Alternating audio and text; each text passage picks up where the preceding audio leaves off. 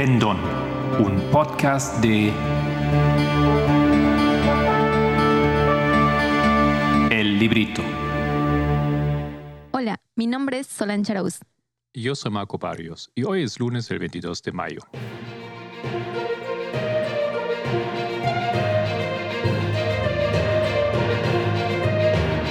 Los temas del movimiento.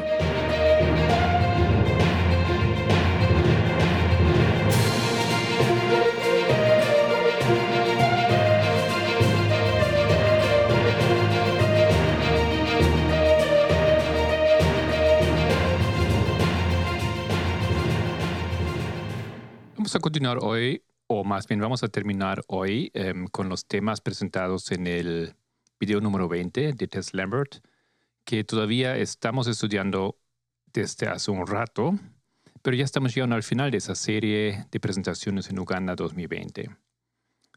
Habíamos visto cómo en Estados Unidos, en la Corte Suprema, tanto como en el Vaticano, em, el poder que tomó control tomó algunas medidas para asegurarse de ese control. En Estados Unidos eso ocurriendo en la Corte Suprema y en el Vaticano eso aconteciendo em, por la asignación de eh, cardenales. Entonces, después de dar alguna vuelta por eh, varios temas en, esta serie de presentaciones, Tesla está volviendo a a la temática de, nosotros en relación a los netineos o al mundo. Em, y la pregunta es si la división del mundo es esa división entre conservadores y liberales. Hay, hay que tomar en cuenta una pregunta.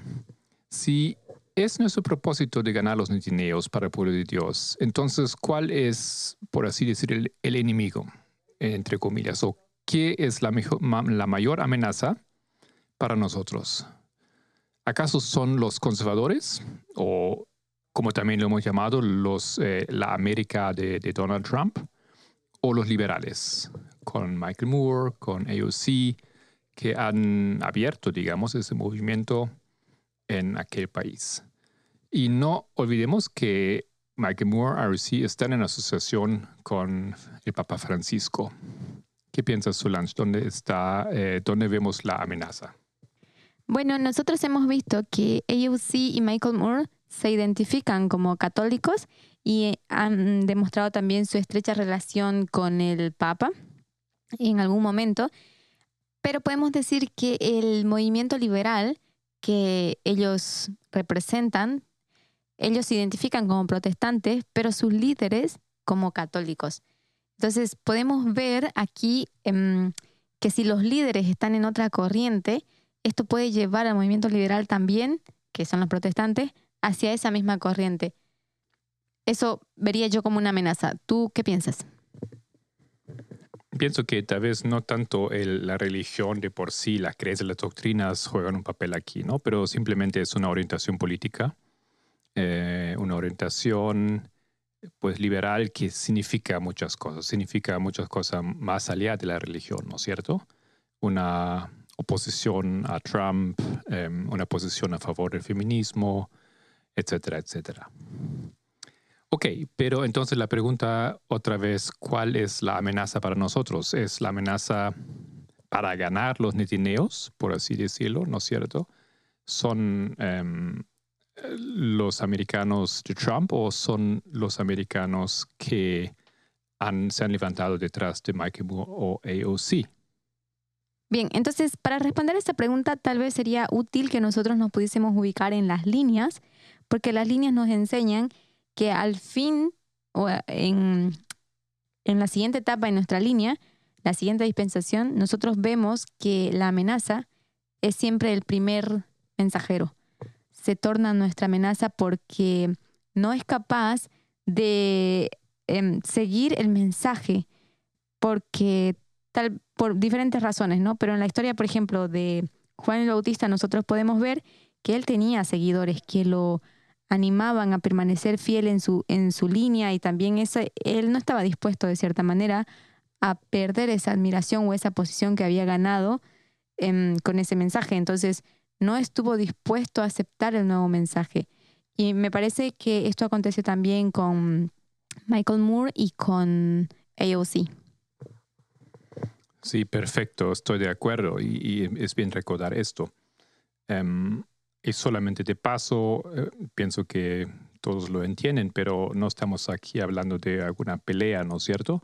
Estamos hablando de, del deseo de ayudar a personas para que se junten al pueblo de Dios, que están en el mundo todavía y que no conocen ese pueblo muy en detalle, pero que tienen la orientación y el deseo eh, correcto. Y para lograr esto tenemos que vencer ciertos em, obstáculos, ¿no? Por así decir que lo, lo, estamos llamando aquí amenaza. Y esa amenaza o las ideales, los ideales, las ideas vienen pues de, de los que eran los primeros mensajeros, los que iniciaron la reforma, por así decir, en el grupo de los netineos en el mundo, em, pues Michael Moore y AOC y lo que significa esto. Ok, um, ¿cuáles son los problemas de los primeros mensajeros? Solange, te puedo preguntar, ¿qué, ¿cómo hemos identificado la, la pregunta si en qué grado están eros errados o están correctos, porque han sido mensajeros, ¿no es cierto? Han sido los que iniciaron la reforma. Claro, pero también hay que recordar que los mensajeros, em, su mensaje no es del todo errado, sino que está mezclado entre mitad verdad y mitad error. Entonces, esa mezcla hace imperfecto ese mensaje. No es que ellos em, de, de por sí estén mal en todo, sino que tienen una mezcla y esa mezcla es, es peligrosa y también podemos ver un poquito esa mezcla en lo que significa el misterio de iniquidad, ¿no? Ese misterio que también el papado tiene es una mezcla de verdad con mentira. Muy bien, ese trabajo de los eh, mensajeros o de los reformadores era muy bueno, era importante. Nosotros también hemos salido de ese trabajo hemos sido despertados por ese mensaje. Pero este mensaje está destinado a llevar al pueblo, a los que se separan del mundo, hasta cierto punto. Y por la naturaleza de las circunstancias, ese mensaje no es perfecto, porque no puedes confrontar a un pueblo que está en tinieblas, hablado en, términos espirituales, eh, con un mensaje perfecto. No lo tienes que em, no tiene que educar en parte. Es un poco así. Em, yo escuché una vez en, lugares de, hambruna, no le puedes dar comida sólida eh, a las personas que han estado en hambruna por mucho tiempo. Tienes que dar comida específica, suave. Creo que eran cosas como yogurt o, cosas así que hace que el estómago se adapte de a poco, de a poco otra vez a ingerir, a procesar el alimento. Y algo así em, pienso que acontece a nivel espiritual.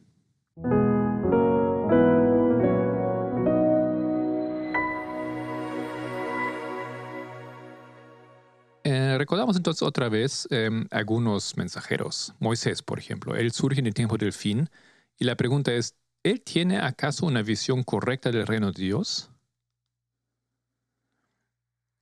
Recordamos que cuando él inicia su reforma en Egipto, queriendo sacar el pueblo de la esclavitud, ¿qué hace él?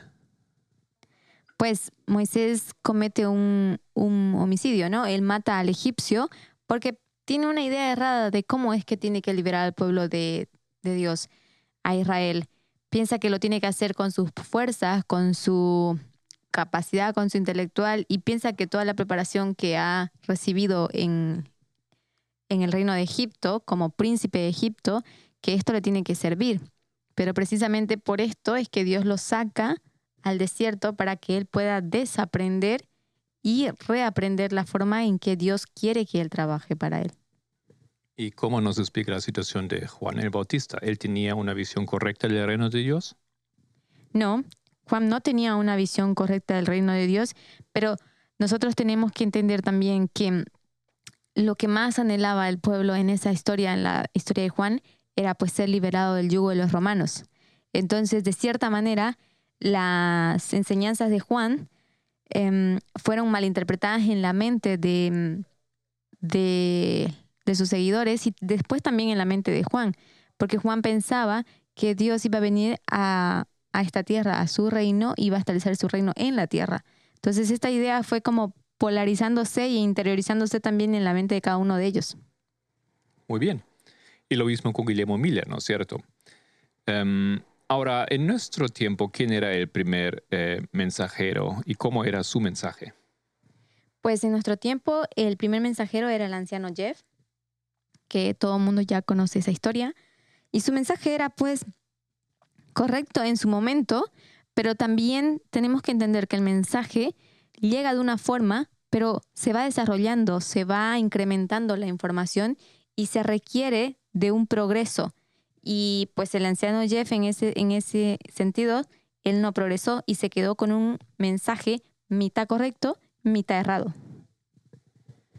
Exactamente.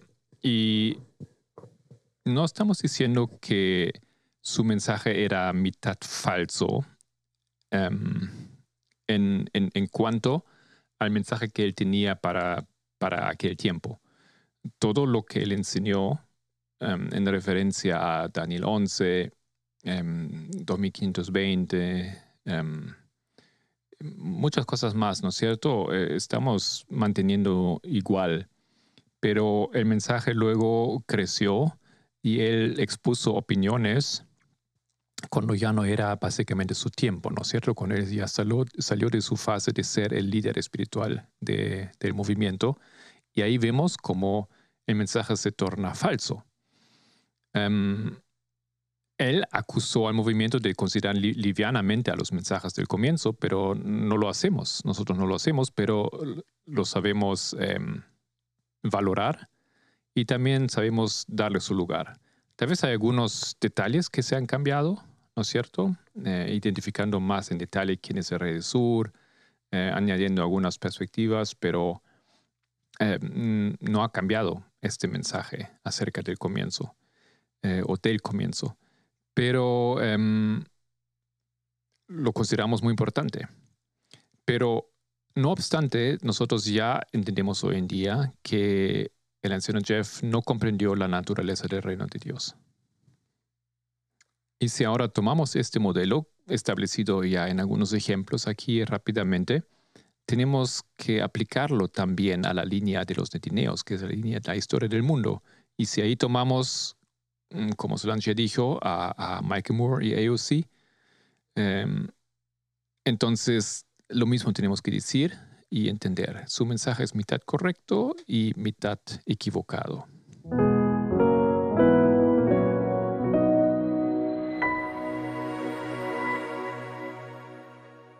Ahora acerca del segundo mensajero. En nuestra, en historia, em, no, vamos a la historia de, de Juan el Bautista. El segundo mensajero era Cristo. Y en nuestra historia podemos decir que el segundo mensajero es eh, un representante de Cristo. ¿Ok? Entonces, em, hay una problemática, ya que nosotros hemos descubierto eh, la importancia de los mensajes del mundo o en el mundo y cosas correctas que se han estado enseñando y que hemos visto y, también aprendido del mundo. Muchos em, llegaron tal vez a una, un extremo y han estado diciendo que podemos aprender de los primeros mensajeros del mundo. Básicamente que ellos tienen un mensaje, que ellos lo tienen elaborado, ellos entienden sobre igualdad, em, la, política, el aborto, etc.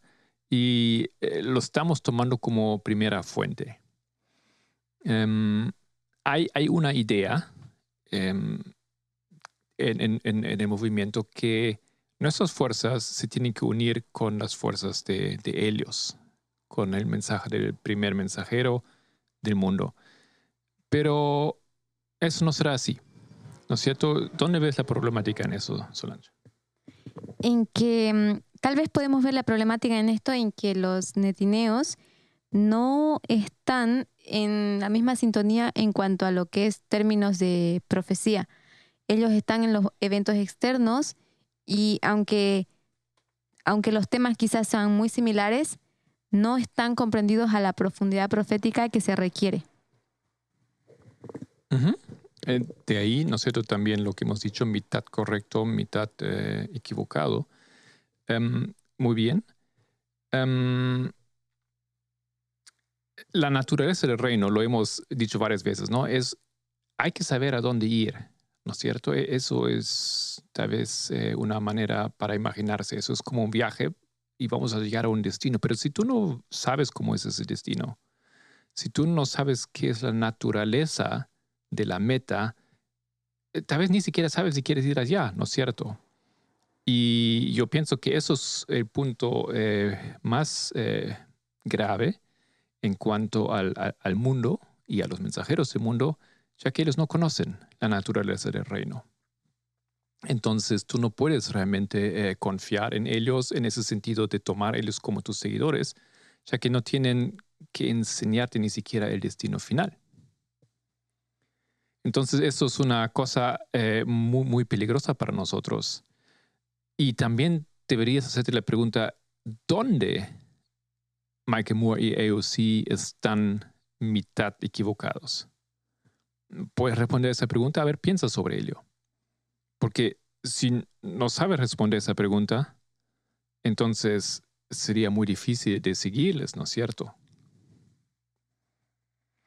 Un ejemplo, em, no específicamente ellos, sino el tema de la igualdad, ¿no es cierto? Un tema que es un tema muy, muy, muy eh, hablado y, bueno, definido en el mundo pero creo que podemos decir que vemos que en el mundo hay, eh, hay mucha falta de entender ese, ese tema eh, a un nivel completo. Hay activismo, ¿no es cierto? Hay mucho que se dice sobre ello. Y ayer escuchamos esto en una, em, el sábado escuchamos eso con Cristina también en una, en una presentación sobre el feminismo. Los problemas de la comprensión completa y profunda de qué es la igualdad o qué es, eh, en qué debería consistir el feminismo realmente, que solamente una pequeña parte lo, lo está defendiendo, mientras que grandes figuras en el mundo, tomados como representantes, como líderes eh, del feminismo pro la mujer, no lo entienden bien. Y si tomas, por ejemplo, AOC, um, pregunta lo siguiente. ¿Qué, piensas sobre el aspecto físico de, Elia en comparación con el aspecto físico de Michael Moore? ¿Tú piensas que si Elia tuviera el aspecto físico, la apariencia de Michael Moore, pero como mujer, ella tuviera tanta atención y tanto éxito? Sé honesto con tu, con tu observación. Creo que podemos fácilmente decir que no, no, no es así. Es bien importante. Ella obviamente le da mucha importancia también a su apariencia física. No estoy diciendo nada aquí para criticarla o, ni siquiera estoy diciendo que le está exagerando nada de eso, pero en esa comparación con el mensajero masculino, tú puedes básicamente decir que él no le da ninguna importancia. No, importa cómo él aparezca para que él tuviera éxito. Su único eh, detalle tal vez con que él juega es, son sus gorras, ¿no? Creo que representan equipos de, de, de béisbol y bueno, eso tiene cierta importancia, eso es un, un, enganche para conversaciones, etcétera, pero eso es todo. El resto. Entonces, esto ah, no hay una igualdad podemos realmente presenciar eh, a este nivel, en ese tema. O que tal vez su mensaje hablado es bien diferente. Y otro ejemplo es Beyoncé o Beyoncé, la cantante, ¿no es cierto? Él, está casada con un hombre muy exitoso, Jay-Z, o JZ. Y podemos preguntar lo mismo sobre esa pareja. ¿Ella tiene éxito por sus habilidades de negociar? ¿Acaso tiene ella éxito por sus habilidades de negociar, su iniciativa de justicia social, su disciplina en, nuestro, en nuestros ojos, en los ojos del público? ¿Es eso que decimos cuando pensamos en Beyoncé? O tal vez el mundo más bien diría que su aspecto físico tiene algo que ver o es lo más importante en, el éxito de Elia. Y por el otro lado, tenemos Jay-Z, ¿no es cierto? Que es, es billonario. Eh, eh, o, en español creo multimillonario, ¿no es cierto? El primer multimillonario del hip hop. ¿Y qué tal de su apariencia física? ¿no? Eh, juega un papel, es importante como él se ve, es por su, su, su belleza que él tenía tanto éxito. Entonces, em, el movimiento dice, en el mismo lugar, el mismo momento, no importa cómo te ves, pero sí nos importa tu voz, lo que tú dices, nos importa tu mente, nos importa tu espiritualidad. De ahí es que nosotros decimos que los liberales no entienden igualdad. Escucha a una mujer, ¿ya? pero quieren que la mujer se vea, por ejemplo, así como Beyoncé. y espero que, que entienden bien, ¿no es cierto? Ellos entienden libertad, sí, pero hasta cierto punto nomás. Eso era suficiente para llegar a la fase del arado, ¿no? para atravesar esa fase. Lo suficiente era eso, pero cuando ya estamos llegando a la fase de la cosecha, entonces esto ya no es suficiente. Y por eso decimos que ellos no lo entienden. Y un punto más, si tú piensas que, y algunos piensan esto, que, bueno, los liberales tienen algunas cosas que no entendieron, pero lo van a resolver, esa mitad equivocado, lo van a resolver en el tiempo de la cosecha, eso es una ilusión. Eso no pasa, eso no va a pasar. Pensando en lo que estabas mencionando, me llama la atención, ¿no? Porque ese mismo, esa misma conducta, ese mismo comportamiento que muestra EUC en cuidar su apariencia, y no es que se la critique por este, pero es pues lo, el, el, tipo de feminismo cultural que, se, que está embotando la mente de muchas mujeres pensando que, o, o haciéndoles pensar que se sienten empoderadas por simplemente poder Em, poder lucir como ellas quieren. Pero yo me pregunté, ¿empoderadas sobre qué? ¿Sobre quién?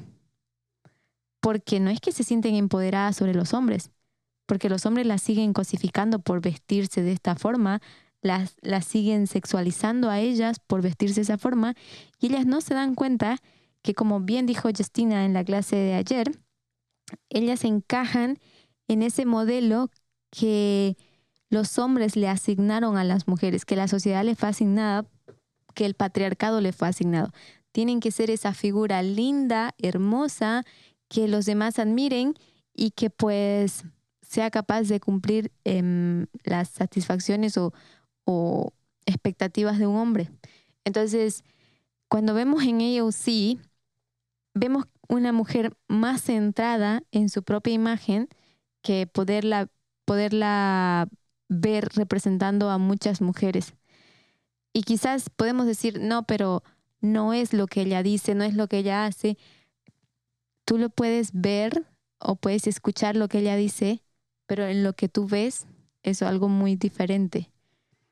Entonces, yo pienso que todos tenemos que ponernos a pensar y mm, sobre, sobre el asunto y ver qué imagen nosotros queremos reproducir.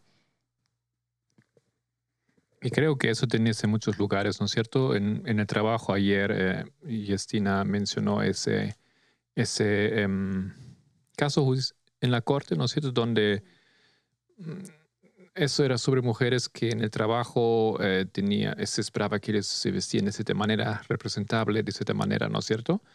Eh, puede ser que la empresa emplea muchas mujeres o igual mujeres y les paga igual como hombres, pero mientras que hay esos asuntos todavía en el aire, Em, entonces la igualdad no está, ¿no es cierto? O en la televisión hay representadoras, presentadoras, ¿no es cierto?, en la tele, pero tienen que vestirse de manera. Fox News, un extremo tal vez, ¿no? Básicamente deben ser rubia, deben usar falda corta, eh, usar maquillaje, etcétera, etcétera. Entonces, mientras que esos, estos estereotipos, esas ideas, em, estas herramientas del patriarcado están en función, en el mundo no vemos pues eh, esa esperanza y eso lamentablemente es algo que también se puede ver pues en los eh, líderes. Bueno, y con esto hemos llegado al final de, este tema y del eh, penúltimo video, de la penúltima presentación. Y la próxima vez, Dios mediante, vamos a continuar con em, la última clase.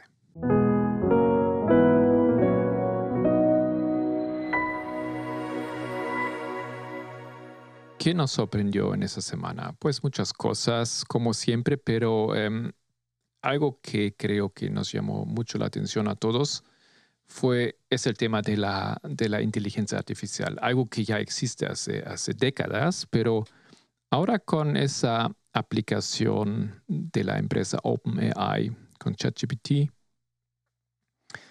eso fue un asunto que realmente llegó em, al alcance de, de, todos. Tal vez ustedes lo han usado, me imagino lo han usado, lo han probado, han hecho preguntas, tal vez lo han usado para su trabajo, para sus estudios. Y inmediatamente surgieron también las voces que apuntaron a los, em, a los peligros exactamente, los peligros que hay en relación con esto. Solange, ¿tú tienes alguna em, idea dónde puede haber un peligro con eh, el uso de una plataforma como ChatGPT? Claro, como estudiante te puedo decir cuáles son los peligros, que muchas veces se encuentran situaciones en que, si bien es una herramienta facilitadora para estudiar, el peligro es que en realidad la persona no se nutre de la información que está utilizando en, la, con la inteligencia artificial. En realidad no la lee, en realidad no la entiende y de repente nos vamos a encontrar con profesionales en diferentes campos que no dominan su área, que no saben cómo afrontar una situación. Y yo pienso que en ese sentido es por un lado y por otro lado, a nivel personal, pues tu sistema cognitivo no es alimentado. Tú no eres, no estás habilitado como para estudiar, para pensar, para reflexionar, para elaborar un pensamiento crítico. Para mí serían esas las dos, más, las dos grandes amenazas. ¿Tú qué piensas? Claro, eh, buenos ejemplos. Hay, hay más cosas. Le quiero comentar aquí algo que eh, podemos leer en un artículo de Washington Post. El tema de la falsa información. Una noche la semana pasada, el profesor de Derecho Jonathan Turley recibió un inquietante correo electrónico. Como parte de un estudio de investigación, un colega abogado de California había pedido al chatbot de inteligencia artificial ChatGPT que generara una lista de juristas que habían acosado sexualmente a alguien. El nombre de Turley estaba en la lista. El chatbot, creado por OpenAI, decía que Turley había hecho comentarios sexualmente sugerentes e intentado tocar a una estudiante durante un viaje de clase a Alaska, citando un artículo de marzo de 2018 en Washington Post como fuente de la información. El problema? No existía tal artículo. Nunca había habido un viaje de, clase a Alaska. Turley dijo que nunca había sido acusado de acosar a un estudiante. Comentaristas habitual en, eh, en los medios de comunicación, Turley, eh, no, él es un comentarista habitual en los medios de comunicación. Turley había pedido a veces correcciones en las noticias, pero esta vez no había ningún periodista o redactor al que llamar ni forma de corregir la información. Entonces, todo esto aquí básicamente fue un invento, ¿no es cierto?, de la inteligencia artificial. Es algo que acontece a menudo. Y hasta que fue tan lejos de poder citar a una fuente. Y si tú no vas hasta la fuente o no tienes acceso a la fuente y no puedes verificar, en este caso ni siquiera existía ese artículo, ¿no es cierto? Era todo inventado, entonces tenemos un gran problema. Y esto de las fuentes es un gran problema, em, por ejemplo, que se menciona mucho en referencia a Google. Google tiene su propia inteligencia artificial, eh, lo llama em, BART, BART. Yo pensaba que tenía que ver con, con los Simpsons, pero BART es em, ¿Hay esa palabra barda en español? Sí. Es una muralla, ¿no? Un muro. Ah, no, sí, entonces estoy pensando en otra cosa. Eh, bard, o en alemán un barde, ein barde, es una persona que canta o que, que, que, que da poemas, que se inventan poemas. Entonces, eso fue un título que se daba o se mencionaba así a Shakespeare y de eso aparentemente lo han tomado. Pues no sea como sea, um, ese, ese, ese chatbot de, de, Google, BART, responde en las búsquedas de, de Google, O, o, puede llegar a tomar esa posición en el futuro cercano, de cuando tú tienes una pregunta, buscas algo, Entonces, en vez de recibir resultados de páginas web que te indican dónde encontrar la información, directamente ya te da la respuesta, te responde. Eso puede ser bastante útil y, muy, muy um, ¿cómo podemos decir? Muy em, confortable, ¿no es cierto? Así como en algunos browsers, si tú tienes una pregunta, si tú pones, por ejemplo, em, em, la montaña más alta del mundo, entonces te va a aparecer no una lista de páginas web que hablan sobre el tema, artículos que escribieron sobre el tema, sino te va a aparecer Wikipedia, el artículo sobre la montaña más alta del mundo. ¿no? Entonces, ese tipo de información o de, reacción es confortable, es práctico, pero el problema es que eh, con la inteligencia, artificial no necesariamente tú sabes de dónde viene la información, ni, ni siquiera te pueden a veces decir de dónde han tomado esa información. Entonces es difícil verificarla.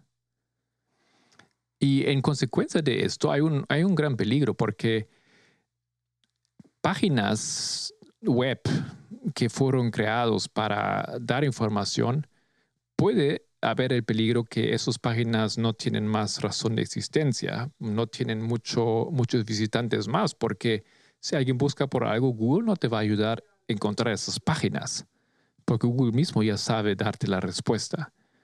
Entonces, lo que pasa con el tiempo es un peligro que se ha, eh, que se ha mencionado, que se está hablando bastante, es que cuando Google hace esto, básicamente páginas, pequeñas empresas, medios de comunicación van a desaparecer porque ya no tienen ese, ese tráfico dirigido por Google hacia ellos. Y si ellos desaparecen, entonces a su vez Google ya no tiene de dónde sacarse las respuestas. Y con el tiempo va a ser, digamos, un poco exagerado, pero básicamente está BART, esa inteligencia artificial de Google, que se nutre de sus propias informaciones. ¿No? Porque ya no tiene los otros mm, millones de, sitios y fuentes de información que le proveen las respuestas. y hay escenarios que describen eh, la posibilidad de, por ejemplo, que una crisis financiera puede ser causada por eh, inteligencia artificial porque se nutre de informaciones falsas que ella misma ha generado. Ok, eso todo es en el, en el ámbito de, la, de lo posible. Bueno, ¿y qué pasó entonces eh, esta semana o la semana anterior? Creo que fue la semana pasada. Em, el Congreso estadounidense y, em, empresas, incluyendo a OpenAI, han sugerido que se deberían imponer o tomar medidas y restricciones en referencia a las tecnologías de la inteligencia artificial. Piensan ellos que eso es una oportunidad que se perdió en cuanto a los medios sociales años atrás. Entonces, cuando surgieron los medios sociales, los medios de comunicación sociales, Facebook, etcétera, entonces los estados, el Estado americano no ha tomado medidas para controlarlo. Y años después es una cosa ya básicamente imposible. Entonces, aquí el quien estaba eh, delante del Congreso, Sam Altman, el, el, el hombre detrás de OpenAI, aboga por, un, por una amplia regulación incluida una nueva agencia gubernamental encargada de conceder licencias para modelos de inteligencia artificial. A ver si Solange nos puede ayudar un poco a leer aquí qué dice el Washington Post y después eh, The Verge. Esta es su oportunidad, amigos, de decirnos cómo hacer esto bien, dijo el senador John Neely Kennedy, republicano, a los testigos. Por favor, aprovechadla. Ahora, voy a leer un artículo de Verge que dice lo siguiente. Lo más inusual de la audiencia del Senado de esta semana sobre la inteligencia artificial fue lo afable que resultó.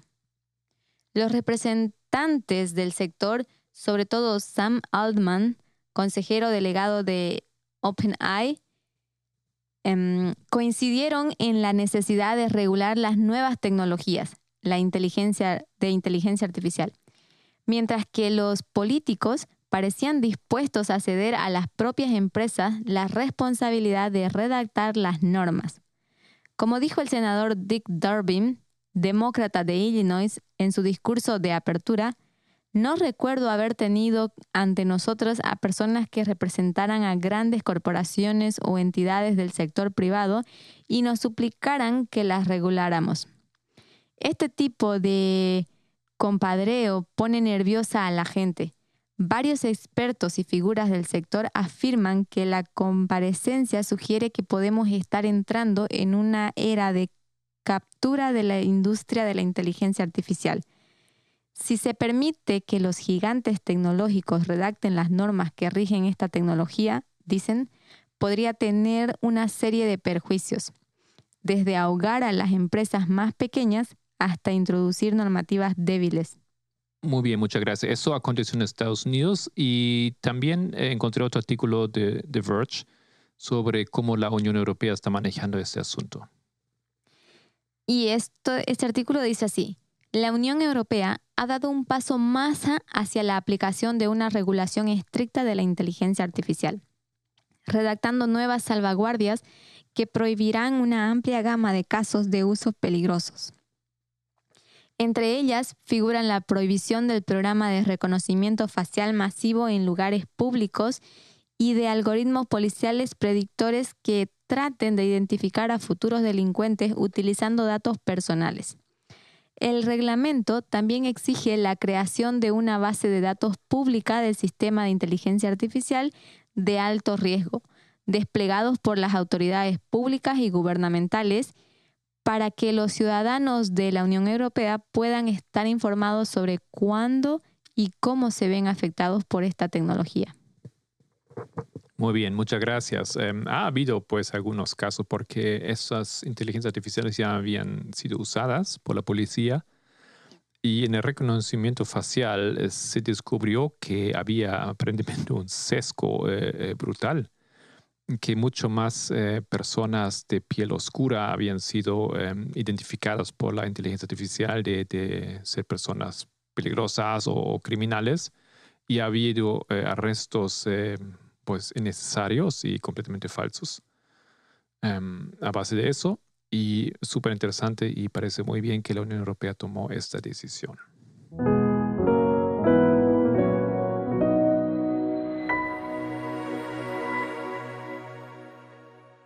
¿Qué pasó en la semana pasada? El viernes yo he continuado y por ahora cerrado con mi tema a base del artículo Perdiendo en la religión.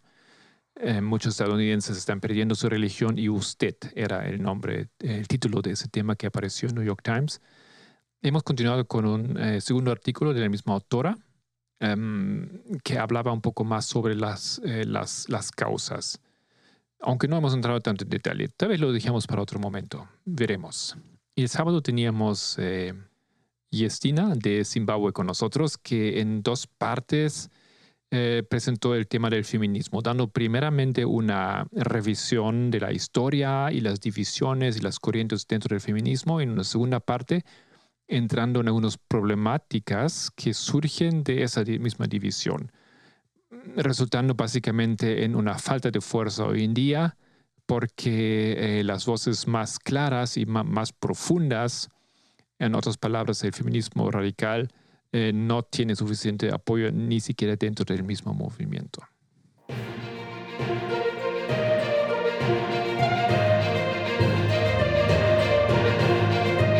Esto era los temas proféticos del movimiento en Mis Palabras.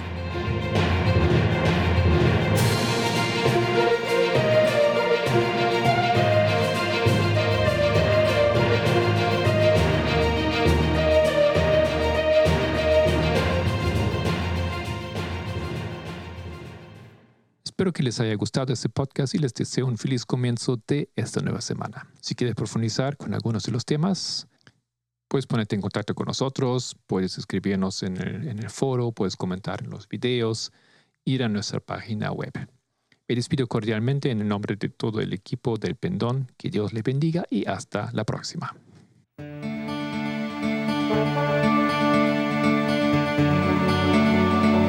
El Pendón un podcast de El Librito.